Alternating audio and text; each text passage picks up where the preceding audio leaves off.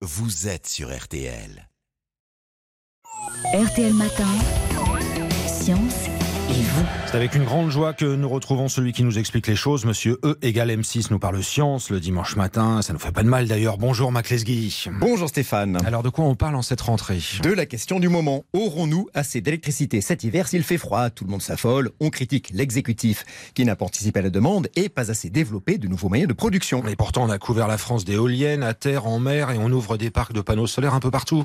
Oui, la France a fait des lois et en effet nous avons investi 120 milliards d'euros en éoliennes et parcs photovoltaïques. Mais tenez-vous bien Stéphane, ces investissements ne nous seront d'aucun secours pour nous prémunir d'une panne géante l'hiver prochain.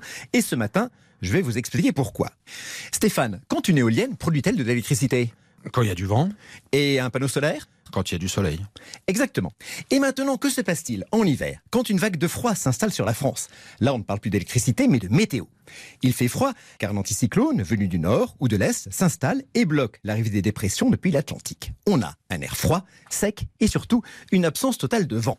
Donc, les éoliennes ne produisent rien ou presque.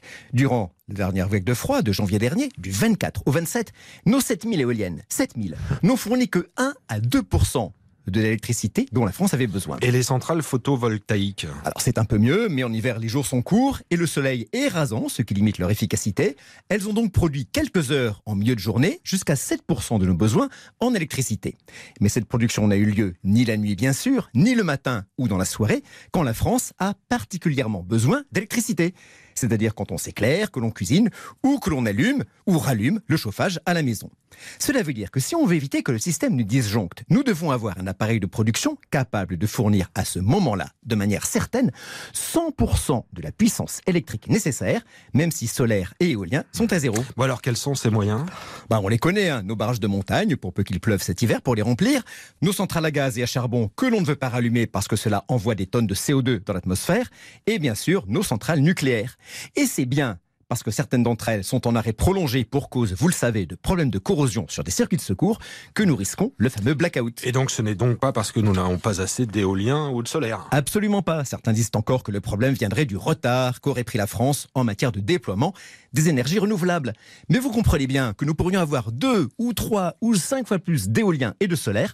Le problème resterait exactement le même. Ah ouais, mais on ne pourrait pas stocker l'électricité qu'ils produisent quand il y a du vent ou du soleil pour s'en resservir lors de ces périodes de pointe Mais c'est déjà ce qu'on fait.